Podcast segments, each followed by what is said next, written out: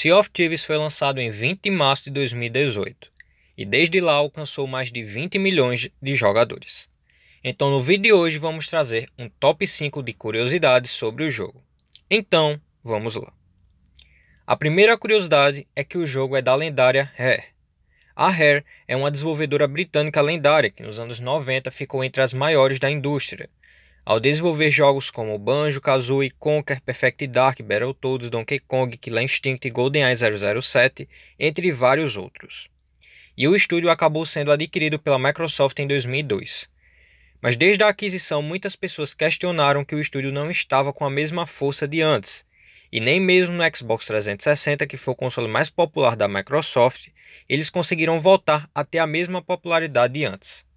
Mas em 2015, a Rare anunciou Sea of Thieves, jogo no universo dos piratas em primeira pessoa, em mundo aberto com elementos de MMO e co-op para até 4 jogadores, e que até então seria o maior jogo deles até o momento. Além de também ter uma direção de arte cartoonizada padrão Rare, mas ao mesmo tempo tendo uma iluminação bem impressionante, assim como o mar do jogo, que achei muito bem feito.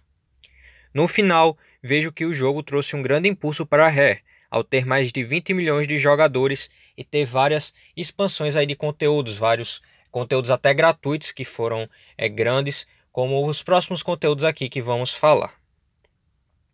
A segunda curiosidade é que o jogo tem um crossover com Piratas do Caribe. Quando pensamos em conteúdos de piratas, um dos primeiros nomes que pensamos é Piratas do Caribe da Disney. Então, para este ano de 2021, a Rare lançou um conteúdo para Sea of Thieves, onde completamos missões ao lado do Jack Sparrow, personagem lendário do Piratas do Caribe, onde devemos enfrentar o David Jones, o vilão lendário da série Piratas do Caribe, no conteúdo que ficou conhecido como Sea of Thieves A Pirates Life. A terceira curiosidade é que outros conteúdos da Disney podem chegar para a Rare e para o Sea of Thieves. A ligação da Rare com a Disney no Sea of Thieves foi uma das melhores coisas, visto que Piratas do Caribe da Disney deu um hype grande para o game e trouxe de volta muitos jogadores. Joey Nate, que é diretor e produtor executivo do jogo, falou para Games Industry que o relacionamento da Rare com a Disney tem sido ótimo e há muitas coisas que eles podem fazer no futuro. E que não vão descartar ligações futuras, mas que ao mesmo tempo tem que ser algo autêntico e que tem que se encaixar e levar o jogo e mundo para a frente. A quarta curiosidade é em relação ao que acontece se você navegar até o fim do mapa do Sea of Thieves. Em muitos jogos de mundo aberto, muitas pessoas sempre têm a curiosidade de saber o que tem no fim do mapa, e muitos jogos só colocam uma parede invisível no fim do mapa. Mas Sea of Thieves trabalhou em algo para deixar mais imersivo, pois no fim do mapa o mar fica mais violento e ele fica vermelho, e devido a isso seu barco sofre muitos danos e começa a afundar algo que eu até já testei no jogo e é bem interessante, onde deixa o jogo mais imersivo.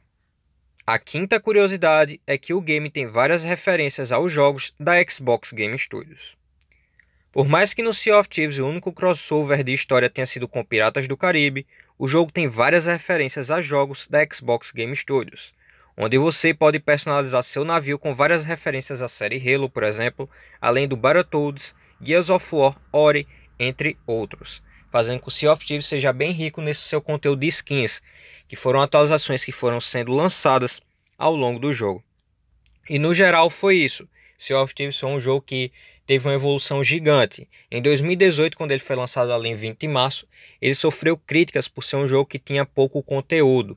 Mas desde 2018, quando a Rare viu que o jogo tinha bastante potencial, principalmente ali pelo seu coop que pegou muito entre os jogadores, a Rare começou a lançar muitos conteúdos e lançou ali o conteúdo chamado de Lorotas, que são tipo histórias dentro do universo do Sea of Thieves, onde envolve muita exploração e puzzles. E a questão do Piratas do Caribe foi algo que eu achei bem legal, pois nas missões do Piratas do Caribe também envolve isso. Envolve exploração, puzzles e tem muita ação também. Além que você jogar ao lado do Capitão Jack Sparrow foi uma experiência bem divertida assim como você enfrentar o David Jones em batalha naval. Foi algo que eu achei bem interessante e que trouxe aí uma riqueza a mais para o jogo, que evoluiu muito e conseguiu se redimir em muitos pontos de conteúdo, já que ele sofreu com muitas críticas em 2018. E também foi bom para alavancar a Rare, estúdio que vinha sendo questionado e que agora ganhou bastante forças para trazer novos conteúdos para Sea of Thieves e também para fazer novas IPs. Mas é isso aí. Espero que tenham gostado do vídeo. Deixem comentários e falem se vocês jogam Sea of Thieves. É isso aí. Valeu!